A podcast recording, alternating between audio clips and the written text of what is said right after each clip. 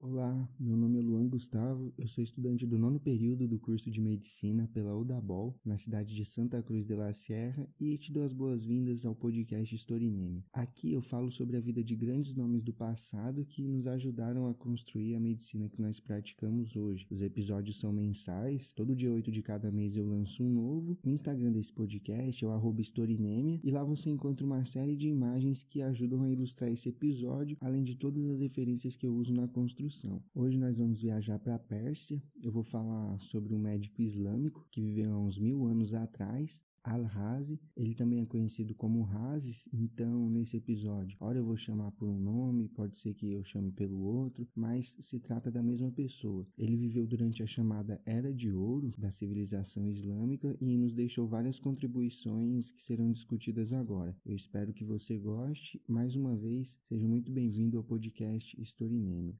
O Razes foi um cara que escreveu vários livros sobre diversos temas. Na medicina, seu principal trabalho consta de um tratado com mais de 900 casos clínicos. Na verdade, não são casos clínicos ou histórias clínicas como nós conhecemos hoje. Atualmente, uma história clínica é um documento legal usado pela equipe médica como se fosse um diário. Se o paciente estiver internado, por exemplo, a gente vai anotando ali tudo o que acontece, se foi dado algum remédio, qual dose, se o paciente começou a sentir uma nova dor ou se uma dor que ele sentia antes ele já não sente mais. Isso também facilita o momento da troca de plantões. Então, o médico que chega para trabalhar lê esse diário, sabe exatamente o que está acontecendo com o paciente em questão. Antecedentes familiares também devem ser mencionados, o antecedente do próprio paciente, enfim.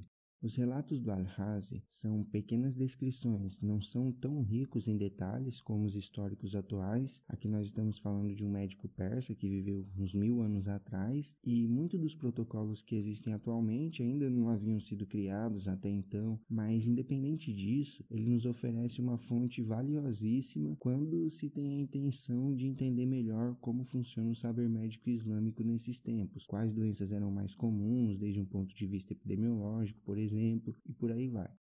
Abu Bakr Muhammad ibn Zakaria al-Razi é considerado um dos grandes nomes da ciência nesse período da Era de Ouro do Islã, que vai desde o início do Califado Abássida, pouco depois da morte do Muhammad, até o século XIII. Esse califado tinha na cidade de Bagdá sua capital. Era o centro financeiro, cultural, científico do império que, no, no seu auge, ocupava toda a Península Arábica, o norte da África, parte da Península Ibérica, até perto das fronteiras da Índia e China, era bem grande o território dos caras. O Razes nasce na cidade de Rai, que é perto da atual Teherã, capital do Irã, e assim como muitos sábios mais antigos, ele é considerado um polímata, ou seja, uma pessoa que sabe bastante sobre vários temas diferentes. No caso dele, medicina, filosofia, música, alquimia, astronomia e por aí vai. Ele escreveu mais de 200 tratados sobre esses temas durante sua sua vida e foram textos que se tornaram referências não só no mundo persa e islâmico, mas também nas civilizações europeias, árabes, entre outros. Os primeiros trabalhos do Razes foram como joalheiro e algo curioso sobre sua vida é que ele começa a de fato estudar medicina somente com 40 anos de idade. Depois que ele aprende o básico, ele se muda para a cidade de Bagdá e se envolve com atividades médicas no hospital lá da cidade. O Al-Razi era um cara influente ali entre os califas e tal, e teve uma vez que o califa Al-Muqtaf pediu para ele decidir o lugar ideal na cidade para a construção de um novo hospital. Só que assim, não dá para sair construindo um hospital em qualquer lugar, né? A escolha do local, o terreno deve ser muito bem feita, muito cuidadosa, a origem mais comumente apontada para as doenças infecciosas eram os miasmas, que são fumaças, odores pantanosos, algum tipo de poluição do ar. Aliás, no nosso próximo episódio, que será lançado no dia 8 de outubro, eu vou trazer aqui um convidado muito especial, que foi meu professor em dois cursos sobre histórias da medicina, da saúde como um todo. Esses cursos são vinculados à academia médica e foram ministrados pelo professor Aurelio Tosa Guérios, um cara cara absolutamente sensacional. Ele é doutorando em humanidades médicas pela histórica Universidade de Pádua, na Itália. Essa universidade vira e mexe aparece aqui no podcast. Vários, vários caras importantes estudaram lá e ele tem um conhecimento absurdo sobre história da medicina, história da arte, história de um monte de coisa. Foi um cara que abriu demais a minha mente sobre esses assuntos e as aulas dele me ajudaram demais a estruturar esse podcast. E ele vai falar pra gente sobre dois caras que estão fortemente atrelados ao momento da história da saúde em que os miasmas deixam de ser a causa de tudo quanto é doença e os germes assumem esse papel. Esses caras são Robert Koch e Louis Pasteur, um alemão e um francês que deixaram contribuições que mudaram para sempre os rumos da medicina praticada. Mas isso eu vou deixar para o Áureo nos explicar e para que você já possa conhecer o trabalho dele, eu te convido para conhecer o podcast que ele apresenta, que é o Literatura Viral. Eu vou deixar o link na descrição desse episódio. O Instagram dele é o Literatura Viral e lá ele trata de uma forma muito bem humorada, leve, extremamente divertida, de temas relacionados a epidemias e literatura. Eu já ouvi todos os 28 episódios que tem lá, alguns mais de uma vez inclusive, e eu tô só esperando ele lançar a segunda temporada, que será em breve. Não deixe de ouvir o nosso próximo episódio que vai estar tá muito legal. Mas voltando aqui ao assunto, para tomar a decisão lá de onde construir o hospital comissionado pelo califa, o que o Razes faz é genial. Ele pendura pela cidade peças de carne. Desse modo, ele entendeu que o local em que a carne demorasse mais para apodrecer seria o de menor incidência de miasmas, logo com ar mais limpo. E esse então seria o lugar ideal para a construção do hospital ou do Bimaristan, como eles chamavam, que em persa significa algo como casa do doente e era assim que eles chamavam antes. Um tempo depois, ele volta para sua cidade natal, ele sai de Bagdá e na cidade natal dele ele começa a dirigir um hospital. Assim, ele viajava bastante ali pela região, como se estivesse fazendo uma espécie de intercâmbio. Ele visitava os centros de saúde e ia acumulando certa experiência. Um tempo depois, ele aceita o convite do califa, volta para Bagdá e passa a dirigir um grande hospital nessa cidade. E é nesse trabalho que ele meio que se consagra como um grande médico médico, professor, Nesse hospital, ele estabelece uma ala destinada ao tratamento de pacientes com problemas neurológicos. Ele também valoriza e aplica muito o método de ensino à beira do leito, junto aos seus estudantes, com pacientes de verdade. Essa que, na verdade, é uma forte característica islâmica. Enquanto na Europa a formação se baseava mais em aspectos teóricos, livros, etc., ele gostava de ensinar mais ou menos assim.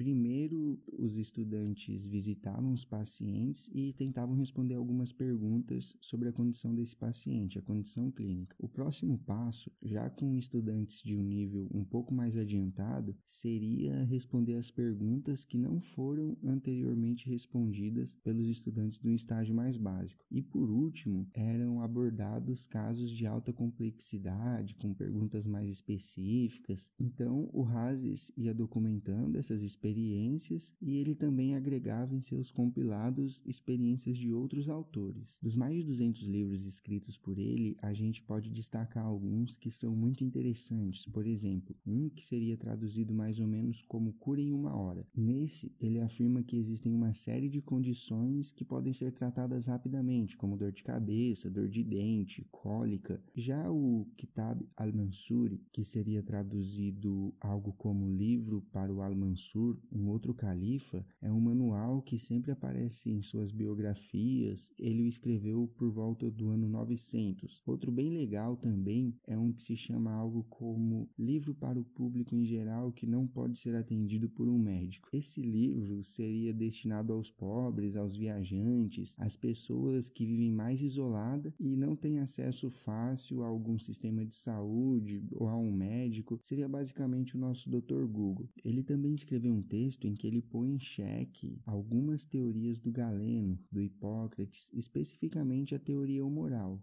Essa teoria existe de formas parecidas em diversas culturas, na verdade, mas nesse caso ele dialoga com essa que vem desde a Grécia Antiga, uma teoria também conhecida como os quatro humores hipocráticos, muito interessante. Nessa teoria, eles propõem que o corpo é feito basicamente de quatro substâncias, ou quatro humores. São substâncias líquidas como sangue, fleuma, bile negra e bile amarela. É algo que, de certa forma, também dialoga com a teoria dos quatro elementos do Empédocles, em que ele diz que todas as coisas são feitas de água, fogo, terra e ar. Essa teoria hipocrática, galênica que o Razes rebate, prega que a saúde de uma pessoa ocorre quando há o equilíbrio entre essas matérias. Se algo aparece em excesso ou em menor quantidade, o desequilíbrio, que nesse caso são sinônimos de dor e doença, acaba aparecendo.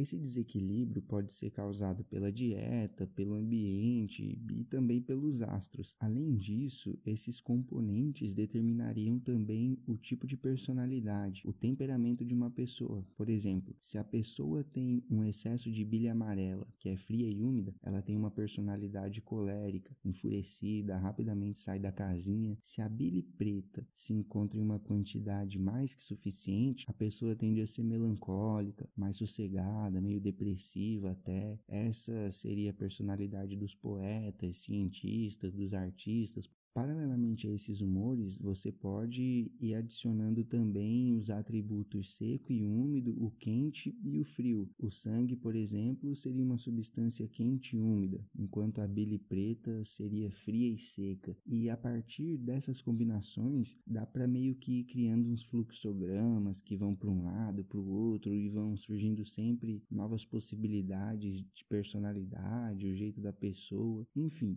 é uma teoria muito complexa complexa, fortemente enraizada na cultura greco-romana da antiguidade, que foi aceita por muitos e muitos anos e até hoje tem gente que pratica ou que aceita essa teoria. E o nosso querido Al-Razi diz que não, que, que esse negócio de desequilíbrio moral não é exatamente o que ele tem observado durante sua prática clínica. Se por um lado ele discorda dessa teoria, por outro lado ele diz que tudo que ele sabe de anatomia foi aprendido com Galeno, que ele não pratica dissecções e tal. E por falar no Galeno, no episódio 2 desse podcast, que é sobre William Harvey, o inglês que no final do século XVI consegue finalmente provar que o sangue circula dentro do nosso corpo, eu falo bastante sobre o Galeno, sobre como ele enxergava a anatomia humana, como ele via a fisiologia, o funcionamento do corpo corpo humano. Caso você ainda não tenha ouvido, fica aí o convite para você conferir episódio 2 sobre William Harvey. Lembrando que o Instagram desse podcast é o @storynemia e lá você encontra sempre uma série de imagens que ajudam a ilustrar os episódios, além de todas as referências que são utilizadas na composição do roteiro.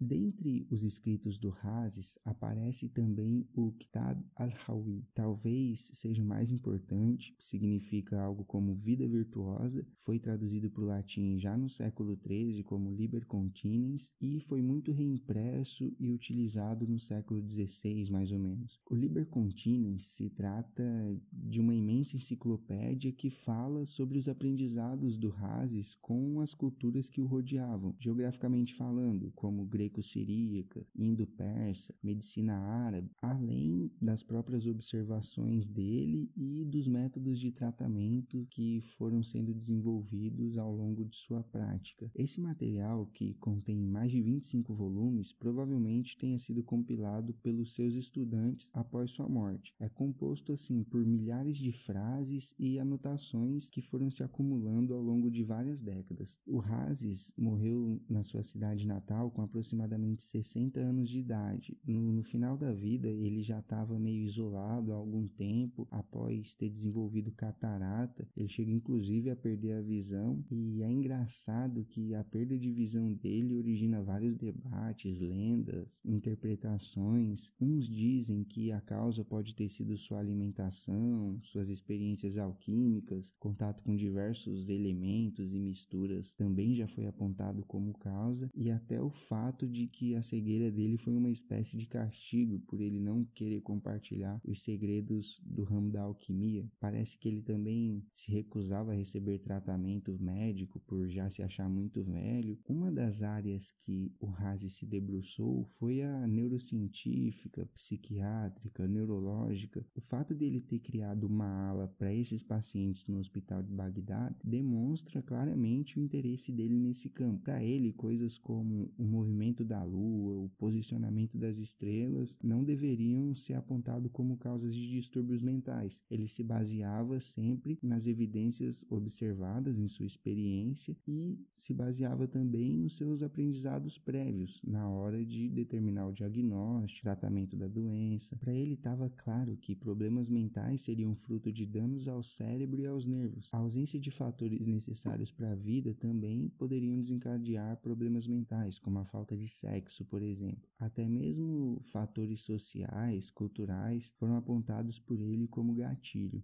No seu livro sobre doenças neurológicas, a gente pode destacar vários tópicos interessantes, como neuroanatomia. Ele descreve a anatomia do cérebro. Provavelmente ele pegou esses conhecimentos do Galeno, porque ele não, não, não dissecava, né? ele não fazia estudos anatômicos por conta própria. Então, ele descreveu a anatomia do cérebro. O Galeno já tinha descoberto alguns pares craniais, alguma coisa nesse sentido. E ele também fala sobre a medula espinhal fala sobre a função dos nervos e o efeito da inflamação sobre eles. Ele fala também sobre o que acontece quando um nervo é seccionado, paralisia facial e suas causas, tratamento. Ele também fala sobre dificuldades em caminhar, dificuldade de movimentar os braços, epilepsia, convulsões, enfim, são vários temas que ele não deixa passar em branco. Com respeito à dor de cabeça, ele faz uma descrição detalhada de vários tipos, é, é super interessante essa parte de dor de cabeça dele.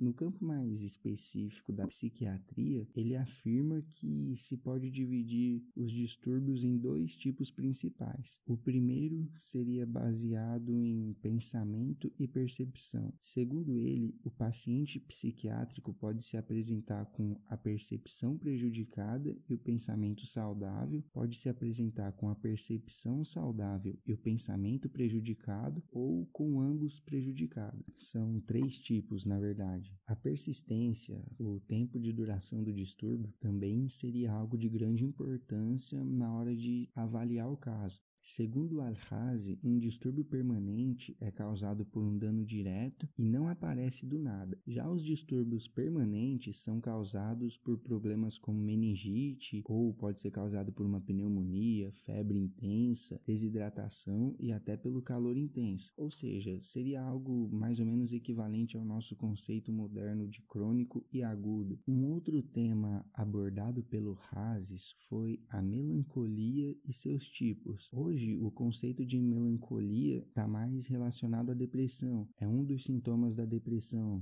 nos manuais de psiquiatria. Na visão do Hazes, existem diferentes tipos de melancolia. Para ele, a melancolia é uma condição em que sintomas como desrealização, no conceito moderno, esse é um distúrbio em que a pessoa se vê fora de si, também é chamado despersonalização, seria parte desse distúrbio mental da melancolia. Já uma outra vertente seria a melancolia mesentérica. Aqui, o paciente tem uma espécie de hipersensibilidade dos seus órgãos internos. Qualquer coisinha, desconforto, por menor que possa ser, o paciente ele já aumenta, ele já exacerba os sintomas e tem um sofrimento que parece ser até desproporcional. Ele descreve pacientes que, inclusive, acreditam ter perdido os órgãos internos. É bem curioso que ele tenha abordado esse tema problema, porque se a gente traz para os dias atuais, esses sintomas se enquadram numa condição que já foi amplamente chamada de hipocondrismo, poliqueixismo ou simplesmente mania de doença. Esses são termos que vêm caindo em desuso e se referem aos pacientes que acreditam sempre estar doentes. O nome mais atual é transtorno de ansiedade da doença. Aqui, o indivíduo fica sempre buscando por sintomas, sinais pelo corpo. Existe uma necessidade necessidade de consulta médica várias vezes por semana, mesmo quando o médico diz que não está acontecendo nada. Alguns pacientes têm o hábito de medir a própria temperatura várias vezes ao dia, outros solicitam os mesmos exames em diferentes laboratórios. É uma condição que, nos casos mais extremos, as relações pessoais, familiares, profissionais podem ser amplamente prejudicadas e, e às vezes é necessário até tratamento farmacológico.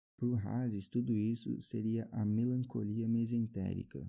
Ele também define como um tipo de melancolia o paciente que tem uma mente muito ativa, com pensamentos e imaginações permanentes que são difíceis de se livrar e pode até levar o paciente a uma dor constante e estresse. Ele diz que nesse caso o tratamento farmacológico não é necessário e que uma boa conversa já seria o suficiente para aliviar os pensamentos errados. É muito interessante ver como esses conceitos de melancolia vão mudando ao longo dos séculos. Em um dos 25 volumes desse Kitab al-Hawi, que foi escrito pelo Hazes, trata de farmacologia, medicamentos, uso de substâncias, e eu vou discutir agora trechos desse trabalho.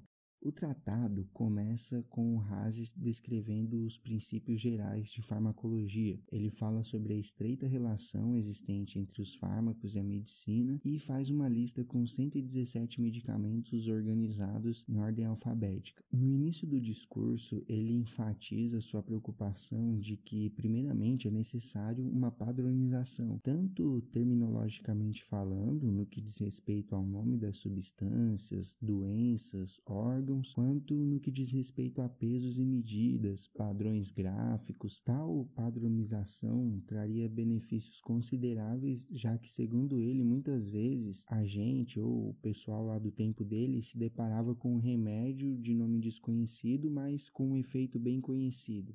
Então ele tenta aliar essas duas informações para ir facilitando a disseminação do uso de, de uma determinada planta, algo assim. Quando a gente olha para o mapa e vê essa região onde está localizado o Irã, a gente percebe que os povos ao redor, amplamente falando, gregos, árabes, hindus, chineses, têm sistemas de escrita completamente diferentes, tipo as letras, às vezes não é exatamente uma letra, mas o alfabeto são coisas completamente diferentes. E isso dificulta demais a padronização dos termos quando você tem a intenção de trocar essas informações com outros povos. Transliterações, empréstimo de palavras são coisas necessárias e isso nem sempre é uma tarefa fácil. Tanto que o Hazes ele escreve um tratado só para falar sobre isso. Se chama algo como sobre as variações de nomes, pesos e medidas desconhecidas que ocorrem em livros médicos. E é justamente uma tentativa da padronização desses termos. Ele desenvolve um complexo sistema de tabelas, ele registra 7.820 termos e desses 9% dizem respeito à medicina, anatomia, patologia e o restante é sobre termos farmacológicos que englobam substâncias vegetais, minerais e animais. Apesar do título do livro, a parte destinada aos pesos e medidas é na verdade pequena. Ele foca mesmo no nome das coisas, na terminologia. Nesse trabalho, que é também assim considerado um trabalho top dele, o nome de cada remédio é disposto em ordem alfabética, como se fosse um dicionário mesmo, mas um dicionário de várias línguas ao mesmo tempo. Aí, se você não encontra em uma seção do tratado, ele te dá outras possibilidades de buscas, variações de acordo acordo com cada caractere inicial, seja esse caractere algo em persa ou farsi, né, que é o idioma nativo do Hazes, árabe clássico, que ele também dominava, siríaco, que era uma língua muito utilizada pelos estudiosos e filósofos daquela época, além, é claro, do grego, sânscrito, enfim. Se a gente quiser ampliar o aspecto científico do Islã a outros ramos do conhecimento, não só para a área da saúde, e sim para qualquer campo existente, o chamado movimento das traduções foi um fenômeno muito bonito da ciência islâmica ou do conhecimento islâmico. Talvez seja meio anacrônico falar em ciência no século X, mas a verdade é que existiam uns caras que eram tradutores profissionais. Esses caras eram financiados pelo califado almoxarifado e eles trabalhavam no local chamado Casa do Saber. Na verdade, não era só um lugar específico, mas vários lugares que tinham esse nome, e o objetivo dessa Casa do Saber era absorver e preservar tudo quanto é tipo de conhecimento que pudesse existir no mundo. Eles traduziam do egípcio, copta, para o árabe, do grego para o árabe, do siríaco, enfim, várias línguas que eu já venho mencionando, eles iam coletando e faziam as traduções desses documentos. Muitos textos gregos, como Hipócrates, Pitágoras, Aristóteles, por exemplo, só chegaram aos dias atuais graças a essas traduções árabes que foram preservadas. É interessante notar que essa falta de normas, padrões, termos específicos foi algo que por muito tempo dificultou e atrasou os progressos nos mais diversos campos do conhecimento, em diversas áreas, em diversas civilizações ao longo da história. Era um tanto quanto difícil você conseguir passar um conhecimento para frente, você passar a receita para frente, vamos dizer assim, para que ela pudesse ser utilizada por outras pessoas, por outros lugares. Então, essa padronização que o Hazes faz é algo fundamental para esse momento. Outro trabalho importantíssimo do Hazes que não pode ficar de fora de um podcast sobre a sua história foi o livro sobre a varíola e sarampo. O manuscrito desse trabalho está hoje na Holanda e por conta desse livro o Hazes é considerado o primeiro médico na história a diferenciar a varíola do sarampo somente através do panorama clínico. Isso que ele fez foi definir o que hoje se aplica como o conceito de diagnóstico diferencial. Esse livro foi publicado né, em algum momento momento ali, entre o século IX e o século X, é muito difícil você especificar datas assim, quando, quando uma coisa aconteceu muito lá atrás, você saber o dia certo, o mês e tal, mas as primeiras traduções para o latim e outras línguas europeias começaram a aparecer na Europa pelo final do século XV, mais ou menos. Até o século XVIII, esse livro ainda gerava grande interesse pelo seu conteúdo enquanto informação médica, pelo conteúdo histórico e cultural cultural até hoje. Ele começa dizendo que escreveu o livro porque quando ele pesquisou lá sobre o assunto, ele não conseguiu achar nenhum material sobre. Nos capítulos 1 e 2, ele já diz que poucas pessoas conseguem sobreviver se pegarem essas doenças. Depois, ele fala sobre os estereótipos, sobre a característica das pessoas que são mais suscetíveis a cada doença específica. Então, segundo ele, corpos magros, quentes, quentes e secos seriam mais suscetíveis ao sarampo, enquanto que os magros, frios e secos dificilmente adoeceriam e caso adoecessem de varíola, não seria algo grave. Ele também define as épocas do ano em que as doenças se espalham com mais frequência, o terceiro capítulo é considerado mais importante. Pelo que ele descreveu, acredita-se que ele esteja falando sobre as complicações dessas enfermidades. Ele diz que antes que apareçam as feridas da varíola, o paciente vai se queixar de dor nas costas, febre, coceira no nariz e dificuldades para dormir. Aí depois ele menciona vários outros sintomas gerais, como dor generalizada, dificuldade em respirar, tosse, bochechas e olhos avermelhados avermelhados e às vezes até pequenos desmaios. Ele diz que esses sintomas não necessariamente vão ocorrer ao mesmo tempo e no que diz respeito às especificidades de cada um deles, a dor nas costas vai ser mais severa na varíola, enquanto a angústia, síncope, que são esses pequenos desmaios, e ansiedade vão ser mais característicos do sarampo. Através da leitura desses manuscritos do Hazes, os historiadores conseguem ver claramente que ele estava ligado que esses seriam sintomas de duas enfermidades diferentes. E é aqui que entra a genialidade do Hazes, vamos dizer assim, já que antes dele, por terem uma evolução muito parecida em muitos aspectos, a varíola e o sarampo, né, historicamente, sempre foram vistas como uma coisa só. Quando ele descreve sintomas exclusivos que supostamente só ocorrem em uma ou em outra, ele ajuda os médicos a diferenciar cada enfermidade e assim o tratamento, os cuidados podem ser direcionados com uma maior precisão. Dos capítulos 4 ao 7, ele fala sobre o manejo da doença daí. Ele sugere tratamentos, ele também fala sobre formas de prevenir ou evitar o agravamento da doença depois que os primeiros sintomas aparecem. Ele fala que a venossecção é uma boa boa alternativa para os pacientes que têm mais de 14 anos, enquanto ventosas seriam um bom tratamento para os mais jovens.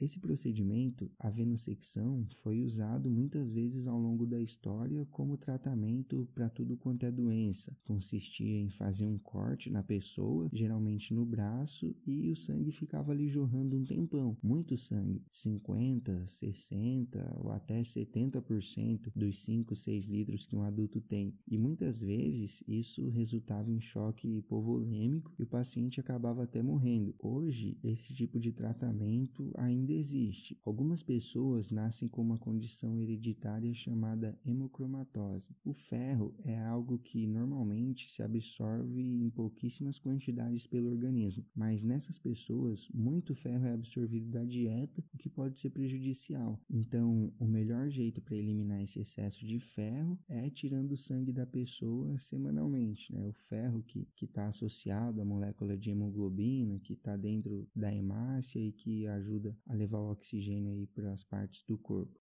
Claro, algo muito mais controlado em quantidades que não vão fazer falta para o paciente e sem aquele espetáculo de ver o sangue jorrando que existia antigamente.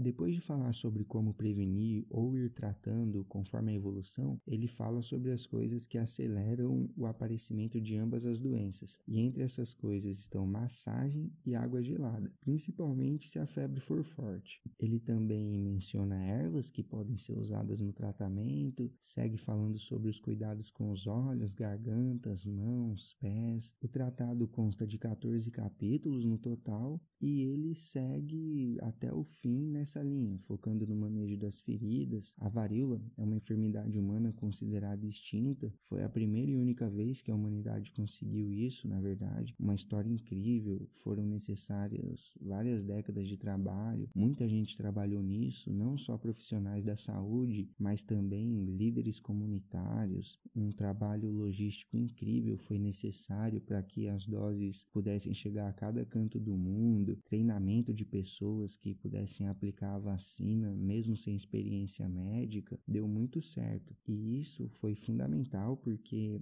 a varíola é uma enfermidade vírica, né, causada por um vírus e sempre foi carregada de muitos estigmas ao longo da história: preconceito, segregação dos acometidos, altíssima mortalidade, 30% no caso da varíola major. E quando o paciente sobrevivia, muitas vezes esse indivíduo carregava consigo as cicatrizes pelo resto da vida. E essas cicatrizes são bastante agressivas, que de fato deformavam a pessoa. Imagine uma catapora, só que mil vezes pior. As feridinhas são nesse estilo, aquelas bolinhas avermelhadas e tal, só que numa densidade muito maior, afeta bastante o rosto. Era algo assim extremamente grave. E aí o Razes vai falando que se elas são secas, você deve usar um tipo de planta, se são úmidas, você deve usar outra. Ele também fala sobre o prognóstico, né, que, que é uma tentativa de tentar prever a evolução da doença. Segundo ele, o paciente que apresenta dor severa, febre contínua ou insônia, entre outras coisas, tem um prognóstico pior. Alguns historiadores também consideram o Al-Razi o primeiro médico a considerar a pediatria como uma disciplina à parte, como se fosse uma especialidade. Ele escreveu um tratado só sobre esse tema, numa época em que pediatria e ginecologia andavam juntas. Esse livro, infelizmente, se perdeu ao longo do tempo, apesar de no século XII ele já estar traduzido para o latim. Ele falou sobre várias enfermidades típicas da infância, como poliomielite hidrocefalia, dor de ouvido, dor de dente. É um livro grande, são 24 capítulos. Essa era iluminada do Islã, a Golden Age, foi então aí entre os séculos 7 e 12, 7 e 13, mais ou menos. Nessa época, as sociedades islâmicas provavelmente eram as mais avançadas do mundo. Bagdad era vista por muitos como a cidade mais top do mundo. Foi uma cidade construída com planejamento desde o zero, Já no século VIII, era o grande centro financeiro, artístico, cultural, científico do mundo. Quando vai começando ali o Renascimento italiano, os textos árabes, persas, no caso do Hazes, começam a perder espaço nas universidades europeias. Alguns acadêmicos passam a exigir a destruição dos textos islâmicos, passam a considerá-los como bárbaros, dizem que está tudo errado, que só os textos greco-romanos do Galeno do Hipócrates é que estão certos. Em 1565, por exemplo, a Universidade de Alcalá Henares, na Espanha, para de usar os textos do Avicena, outro grande médico islâmico, talvez o mais famoso de todos. Um pouquinho antes disso, o London College of Physicians também já breca os textos de fora e focam só no Galeno mesmo. Existe toda uma ideologia por trás disso que no final dos anos 70, se eu não me engano, o Edward Said define como orientalismo, que seria uma tentativa do Ocidente de discriminar, demonizar, desmerecer o Oriente, tudo isso como uma forma de legitimar o eurocentrismo, que quer dizer basicamente que tudo que vem da Europa presta e o restante não vale nada. O mundo, nesse caso, quando se pratica o orientalismo, seria basicamente dividido em dois: Europa e Oriente. O Oriente, no caso, seria na verdade todo o resto, uma massa homogênea que se refere a chineses, árabes, hindus, povos americanos, né, depois de 1500. O renascimento italiano também vai muito nessa linha. Alguns renascentistas importantes pregam isso, que acaba se refletindo em suas obras, que tudo que existia antes, na Idade Média, em termos de arte, arquitetura, sociedade, seria tudo balela, não serviria para coisa nenhuma e que agora sim, depois da chegada deles, a partir de 1300, 1400, aí sim, agora sim vai existir arte de verdade, civilização de verdade e o que existe antes disso pode meter fogo que não vale nada.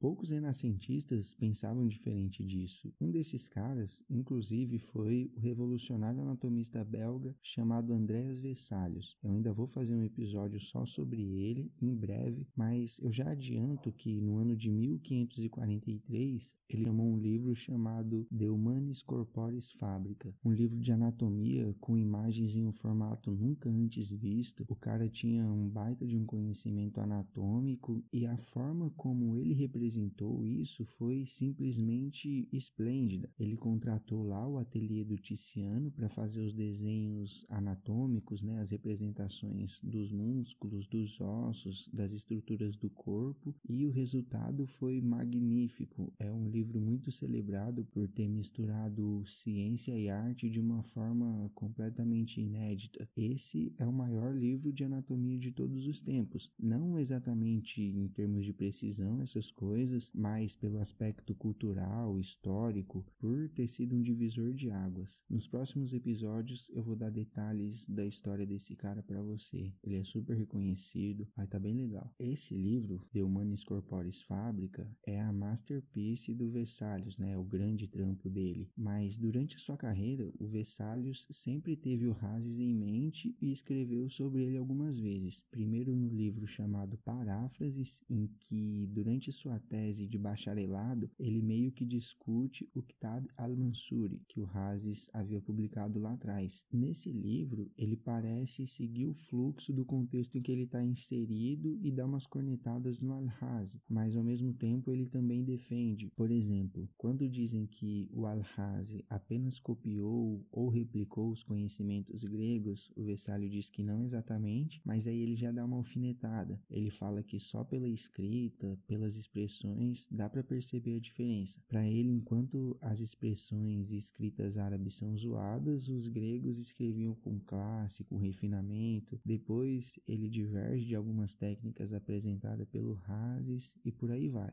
Eu não sei até que ponto pode-se dizer que o Hazes influencia o Vesalius, só que já para o final da carreira dele, o belga, numa fase mais madura, aí sim fica claro que ele passa a respeitar bastante os islâmicos. Em determinado momento, quando o Vesalius resolve criticar o Galeno, ele até usa o Hazes como exemplo de coisas boas. E na época era difícil achar alguém que tivesse coragem de criticar o Galeno. Ele foi um cara muito muito influente por mais de um milênio, talvez. Algo que se discute é que talvez o próprio Vesalius tenha tido coragem de criticar ou discordar do Galeno só porque o Alhazi já havia feito antes. No episódio sobre o Andréas Vesalius, eu vou falar mais sobre isso.